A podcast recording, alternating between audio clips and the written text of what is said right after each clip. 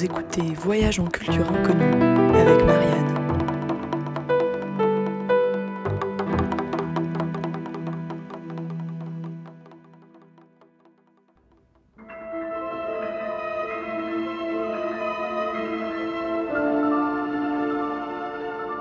Je n'ai jamais eu le temps de vivre. Je ne sais même pas si j'ai vraiment été heureuse. Ironie du sort ou triste fatalité, ces mots sont ceux de Gabrielle Bonheur Chanel, plus connue sous le nom de Coco Chanel. À la fin de sa vie, comme une reine assise à son trône, Coco aux allures de maléfique regarde Paris du haut de son empire. L'atelier de la rue Cambon, c'est sa tour de cristal à elle. Empruntant les escaliers sertis de glace, elle se hisse au sommet de son art pour contempler son royaume.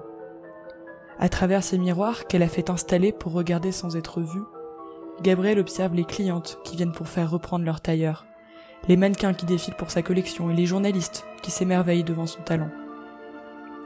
Le regard noir, une cigarette à la main, Coco a le sourire aux lèvres en contemplant l'étendue de son pouvoir et de son influence, bien au-delà des frontières de la mode. Pourtant, les miroirs auxquels elle tient tant sont trompeurs, le spectacle qu'elle observe, loin d'être le reflet du Paris qui arpente les rues dehors, n'est qu'un fantasme nourri par les mémoires d'une époque révolue. Au soir de sa vie, en 1969, Gabrielle Chanel refuse d'entrer dans une nouvelle ère. Cette drôle d'époque, comme elle l'a décrit, la décourage et l'angoisse. Telle une moule accrochée à son rocher, elle retient les souvenirs de sa gloire. À 88 ans, Gabrielle vit seule, la presse ne s'intéresse plus à elle. On assiste à ses défilés par respect pour l'icône qu'elle incarna autrefois, mais personne ne reste dîner pour lui tenir compagnie. En réalité, Coco Chanel a toujours été seule. Elle a passé sa vie à se rebeller contre les époques et les mœurs, vivant à contre-courant. En 1913, lorsqu'elle se lance dans la confection des chapeaux féminins épurés et inspirés de la mode masculine, Gabrielle est en avance sur son temps. Elle entreprend de libérer les femmes de leurs froufrous et des carcans qui les empêchent de vivre et de travailler. Visionnaire et féministe, elle incarne alors la femme moderne et inspire celle qui la côtoie. Cinquante ans plus tard, Coco Chanel, comme un cheval au galop, de manière effrénée après une époque qui ne reviendra plus. Poursuivant l'avenir, regrettant le passé, avait-elle seulement la moindre idée du bonheur qu'elle cherchait? On dit souvent que les génies sont maudits. Voici le portrait d'une femme qui s'est faite toute seule et qui resta seule toute sa vie.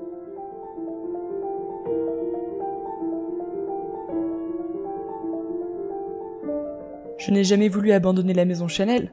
C'était la seule chose à moi, à laquelle personne d'autre n'avait participé, le seul endroit où j'étais vraiment très heureuse, parce que là, je n'ai jamais été embêtée, parce que tout ce que j'ai fait a réussi, je ne voyais que des sourires.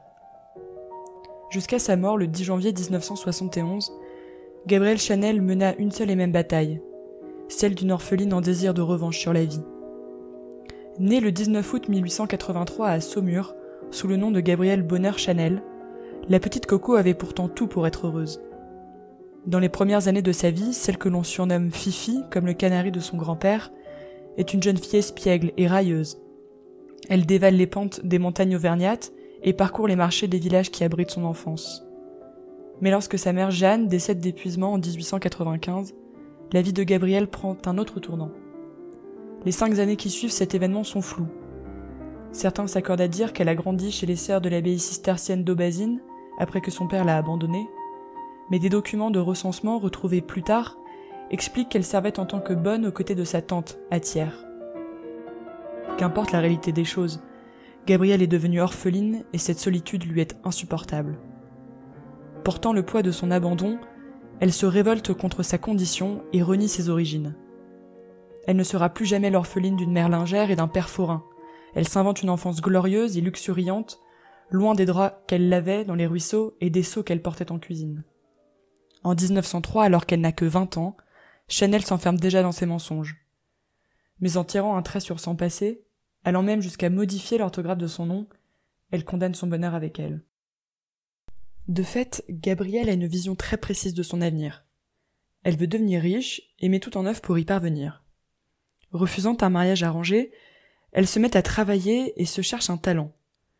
À cette époque, elle vit au moulin en Auvergne. Couturière le jour, elle chante dans un café-concert de bas étage la nuit, où s'arrêtent des officiers en quête de divertissement et de bon temps. Une allure atypique, un caractère bien trempé, un franc-parler qui ne s'oublie pas, Gabrielle ne tarde pas à se faire remarquer. Désormais, elle répond au nom de Coco, en référence au titre qu'elle interprète tous les soirs, et elle rêve de faire carrière dans la chanson. Mais l'expérience au beuglant du moulin n'est pas très concluante. Son insolence finit par la faire renvoyer, et sa voix n'est pas aussi exceptionnelle que son personnage. Elle chante juste, certes, mais pour les directeurs de cabaret, elle manque d'artifice, et sa voix est tout ce qu'il y a de plus banal. Pourtant, Coco est loin d'être banal aux yeux de tous.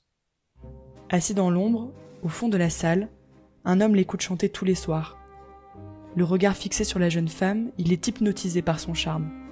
Cet homme, c'est Étienne Balzan, entraîneur de chevaux fortuné, qui lui ouvre les portes de son château à Compiègne et celles des groupes les plus sélects de l'époque.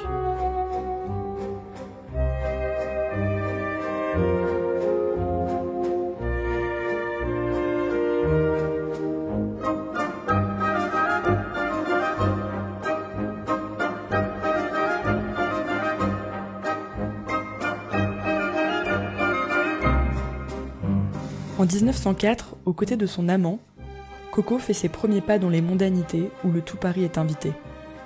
Soirées déguisées, courses équestres, pique-nique au soleil, goûter en terrasse, de quoi pourrait-elle manquer? Observant les membres de la bande à Balzan, Coco étudie leur code, leur manière de s'en comporter. Elle apprend à monter à cheval pour accompagner ses hôtes dans leur balade champêtre. Mais plus elle le côtoie, plus Coco rejette ce monde de superficialité et d'ivresse. Balzan, loin d'être le prince charmant dont elle rêve, la délaisse pour se pavaner aux côtés de ses maîtresses. Dans les soirées, les gens l'observent comme un clown que l'on a invité pour amuser la galerie. C'en est trop pour elle. Elle ne supporte pas de passer ses journées à écouter les uns se plaindre, les autres se languir des prochaines festivités. Avec ses cheveux courts, sa manière de monter à cheval comme une Amazone, ses chemises et ses chapeaux d'homme, son air de garçon manqué, Coco commence à se rebeller contre les mœurs d'une société paresseuse et molle. Elle veut bousculer les conventions, mais par-dessus tout, elle veut travailler. Car Chanel a horreur d'une chose, l'ennui. Pour elle, le vrai malheur, c'est le repos, surtout le dimanche, qui la ramène à sa solitude de toujours. Alors pas question de vivre au service d'un époux dont elle cirerait les chaussures et dont elle raccommoderait les chemises. Coco veut travailler pour s'occuper, et pourquoi pas en habillant les femmes. Cette idée lui vient de Gabrielle Dorzia. Actrice en vogue en 1905, amie très proche de Balzan, elle est fascinée par le personnage de Chanel et surtout par les chapeaux qu'elle confectionne. Épurés et masculins, ils sont plus que de vulgaires coiffes. Ils lui inspirent un vent de liberté et d'assurance dont les femmes n'osaient témoigner jusque-là.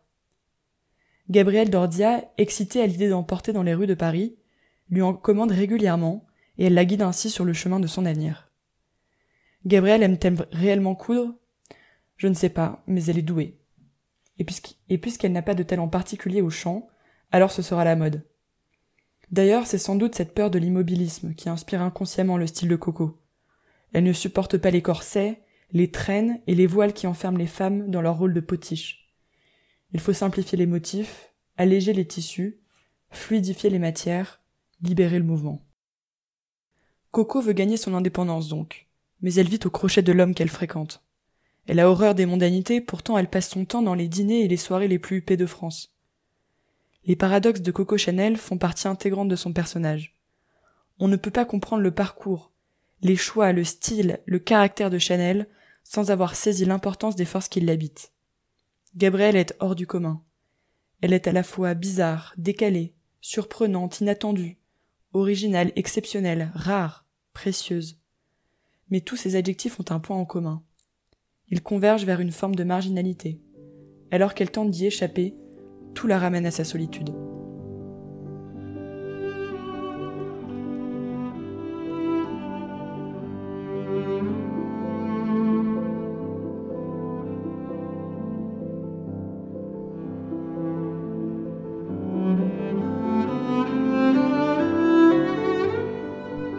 À Compiègne, Coco rêve d'indépendance et de liberté. Les unes après les autres, les femmes qui l'entourent adoptent ses chapeaux. On commence à reconnaître son talent de couturière et la réputation de Chanel atteint même Paris. En 1909, elle a l'avenir devant elle et elle décide de quitter Balzan pour tenter sa chance à la capitale, seule, pour ne pas s'encombrer du poids d'un amant qui ne croit pas en son talent. Pour Étienne Balzan, La seule pensée d'une femme qui voudrait travailler est ridicule et presque obscène. Mais Chanel a beau les détester, les trouver grossiers, volages, produits des conventions, son empire n'aurait sûrement pas été le même sans les hommes qui l'ont accompagné et même aimé. Car Coco en a connu des hommes. C'est peut-être son plus grand talent. Elle sait s'entourer des bonnes personnes et déceler en chacun un talent particulier. Disons qu'elle est toujours attirée par ceux qui ont les moyens de l'aider dans sa quête de gloire et de reconnaissance. Malgré le château, les chevaux, la vaisselle en porcelaine, son histoire avec Étienne Balzan est loin d'être un conte de fées. Pourtant, il restera toujours celui qui la trouva dans un beuglant du moulin et qui lui ouvrit les portes de l'aristocratie. À ses côtés, Gabriel apprend les codes d'une société conservatrice pour mieux s'en détacher. Balzan est un bienfaiteur pour Coco. S'il n'a jamais eu l'intention de l'épouser, il est le premier à comprendre qu'elle n'est pas comme les autres et lui offre tout le confort qu'elle mérite. Mais Étienne Balzan, c'est surtout celui qui présente à Chanel l'homme qui sera son premier mécène, son plus fidèle compagnon, son plus grand amour, Boy. Célèbre joueur de polo anglais et ami de longue date de Balzan, Coco rencontre Arthur Capel en 1909. C'est le coup de foudre entre Coco et ce Britannique réservé à l'air mystérieux. Alors qu'elle sombrait dans l'oisiveté de la bande à Balzan, Boy rallume l'étincelle dans les yeux de Chanel. Leur idylle crève les yeux. Cette même année, il l'emmène en week-end à Deauville. Elle porte son chandail d'homme sur les épaules et elle voit la mer pour la première fois. Coco n'a jamais été aussi belle et radieuse. Persuadée de son talent hors du commun, Boy la convainc d'ouvrir son atelier de chapellerie à Paris et il lui offre un rez-de-chaussée au 31 rue Cambon. En 1913, le couple loue une boutique rue Gonton-Biron à Deauville qui concentre toutes les mondanités de l'époque. Coco s'attelle à simplifier les robes des femmes et elle commence surtout à gagner beaucoup d'argent. En 1916, elle emploie 300 ouvrières et réussit à rembourser Capel de ses dettes. Balzan s'efface derrière ce duo iconique qu'il sait aussi fragile. Car Coco apprend quelques mois plus tard que Boy est promis à la fille d'un riche industriel anglais. Mais elle s'en fiche. Chanel est devenue une femme indépendante financièrement. Elle roule en Rolls-Royce et s'est acheté une villa à Biarritz. Et elle est bien décidée à rester l'amante de Capel. En tout, leur relation aura duré neuf ans, jusqu'à la mort de Boy en 1919 dans un accident de voiture. Si elle est dévastée par cette disparition, Coco continue de monter une à une les marches du succès, et rien ni personne ne semble en empêcher, même pas la guerre qui lui permet au contraire de s'émanciper davantage et de renouveler les membres de son entourage. Après avoir fréquenté l'aristocratie aux côtés de Balzan et Boy, Chanel se rapproche de l'élite intellectuelle de l'époque et devient une icône de sa génération, au-delà des frontières de la mode.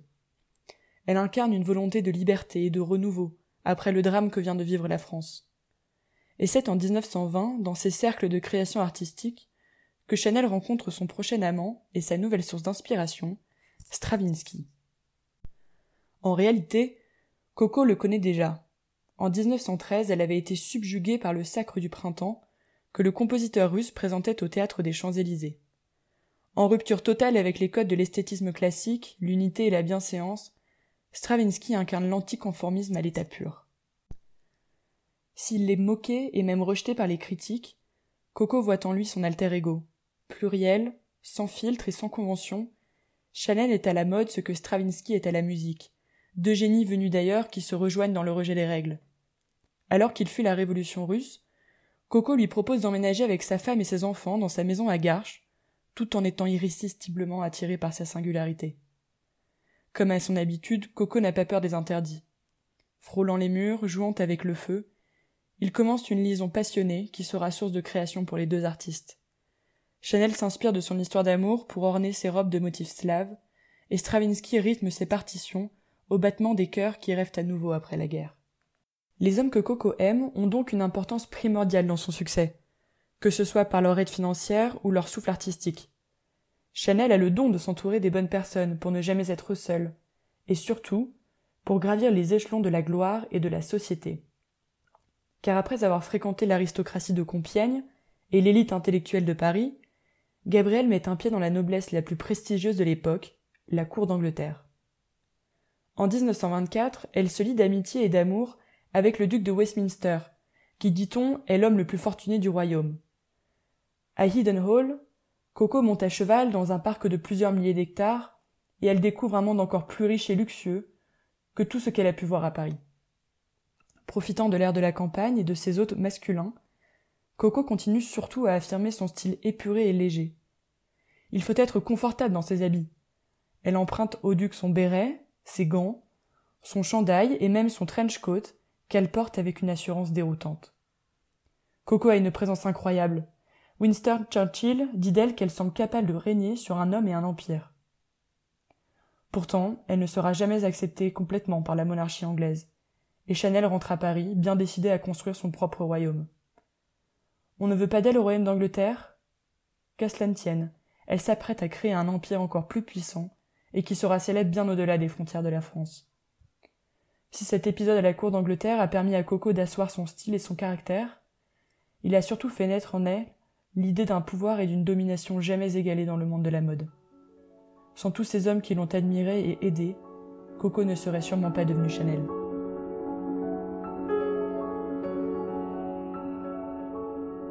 Coco vit avec passion. Elle s'investit corps et âme dans son travail, dans ses aventures aussi, au risque parfois d'y perdre la raison car sur le chemin de la gloire, Chanel ne fait pas que des rencontres heureuses, et l'amour a tendance à l'aveugler. En 1932, Coco consacre tout son temps à sa collection de haute joaillerie qu'elle a lancée quelques années auparavant. Elle fait appel à plusieurs dessinateurs pour créer avec elle les motifs de ses bijoux. Parmi eux, un certain Paul Irib, que Chanel a déjà fréquenté dans les années 1920 et dont elle semble éperdument amoureuse. Elle cède à tous ses désirs. Elle accepte d'abord de lui offrir le journal satirique Le Témoin, dangereusement conservateur et nationaliste, et elle envisage même de l'épouser. Coco n'est plus vraiment elle-même, et elle abandonne tous ses idéaux. Elle qui travaillait pour l'émancipation et la liberté des femmes, pourrait désormais accepter de se soumettre à un homme. Ses proches ne la reconnaissent plus. Colette s'inquiète de voir que Coco s'isole et se renferme aux côtés de l'anarchiste Irib. Les cheveux noirs, les traits durs, le regard sombre, Coco n'écoute qu'elle-même. Elle est obstinée, presque démoniaque. Malheureusement, ou fort heureusement, l'idylle noire s'arrête en 1935, lorsque Paul Irib décède d'une crise cardiaque. À ses côtés, Coco s'est renfermée sur elle-même. Elle qui voulait participer au progrès de la société lutte désormais pour conserver ses privilèges et sa richesse. En 1936, les ouvrières des ateliers Chanel entrent en grève pour réclamer une amélioration de leurs conditions de travail, ce que Gabriel refuse fermement. Elle va même jusqu'à les licencier avant d'accepter à contre-coeur les accords sociaux. Coco est plus redoutée et délaissée que jamais. Mais c'est à partir de l'occupation, en juin 1940, que Chanel semble véritablement sombrer dans des relations troubles et manipulatrices. À cette époque, elle occupe une suite au troisième étage du Ritz lorsque les Allemands réquisitionnent le lieu comme quartier général. On lui donne la permission de rester vive dans cette suite, et elle se montre très proche du baron Hans Gunther von Dicklage, qu'elle fréquentera encore après la guerre. Les services de renseignement allemands commencent à s'intéresser à ses relations avec l'Angleterre et l'engagent pour des activités d'espionnage un peu partout en Europe. Se sentant investie d'une mission exceptionnelle, Chanel croit établir la paix entre l'Allemagne nazie et l'Angleterre. Il n'en est rien. Sa collaboration avec l'ennemi et la libération de Paris l'obligent à partir en exil en Suisse. Pointée du doigt comme toutes les autres collaboratrices horizontales, ces femmes ayant une liaison avec un Allemand sont rasées et humiliées en public. Elle ne reviendra pas en France avant 1953, plus détestée et seule que jamais. Vous l'aurez compris, la solitude de Chanel, c'est aussi l'échec, parfois tragique, de ses histoires d'amour. L'ivresse du moment finit toujours par retomber. Partie avec une autre femme, emportée par la mort, ou rappelée à l'ordre par la raison, les hommes que Coco a aimés l'abandonnent un jour ou l'autre. Comme frappée par une malédiction, Chanel est condamnée à ne compter que sur elle-même. À soixante ans, elle abandonne l'idée d'aimer et d'être aimée. Mais peut-être n'est-elle pas faite pour vivre au bras de quelqu'un. Voilà un autre paradoxe de son personnage. Elle est profondément tiraillée entre sa peur de l'abandon et son désir d'indépendance. Alors si Coco a enchaîné les conquêtes lorsqu'elle était au sommet de sa gloire, cette situation lui allait bien. Elle ne se couchait pas seule le soir, mais elle n'était promise à personne. Elle était libre d'aimer à la tombée de la nuit et de partir au lever du soleil.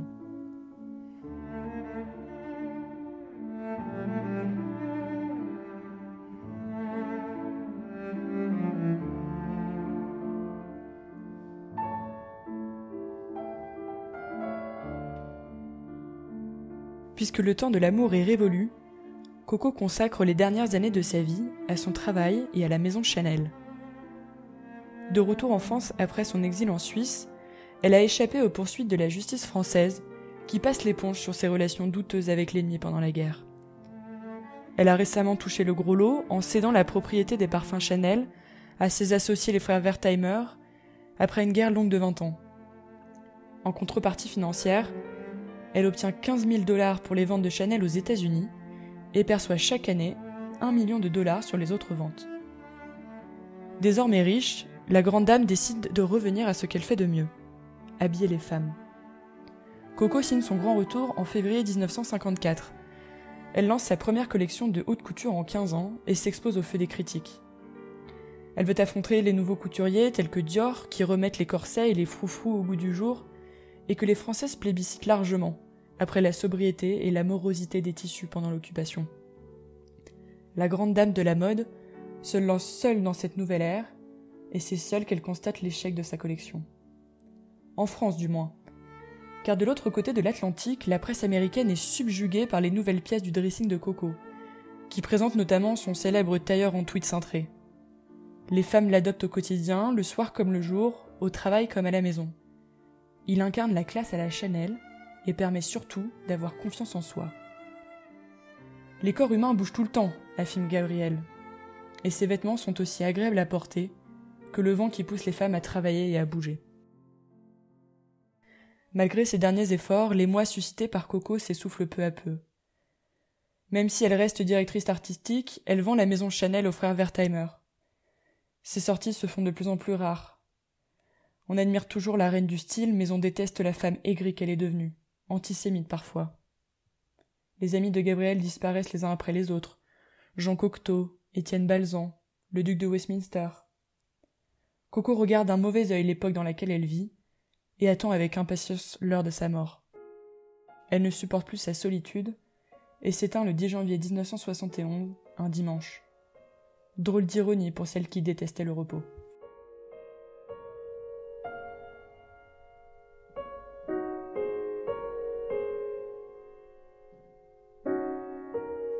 Toute sa vie, Coco a couru après la gloire et la reconnaissance. À 18 ans, la jeune Gabrielle rêvait d'être riche, mais une fois couronnée aux yeux succès, était-elle plus heureuse? En juillet 1949, lorsqu'elle remportait la guerre des parfums contre les frères Wertheimer, elle déclarait Je suis enfin riche. Oui, mais elle était seule. À vouloir trop de pouvoir, Chanel a confondu la faim et les moyens. Devenue icône incontestée de la mode, elle vivait dans le luxe et l'abondance. Pourtant, ce qui avait fait sa réussite, c'était son authenticité et sa simplicité. L'histoire retiendra une reine du style, mais une femme malheureuse et définitivement seule.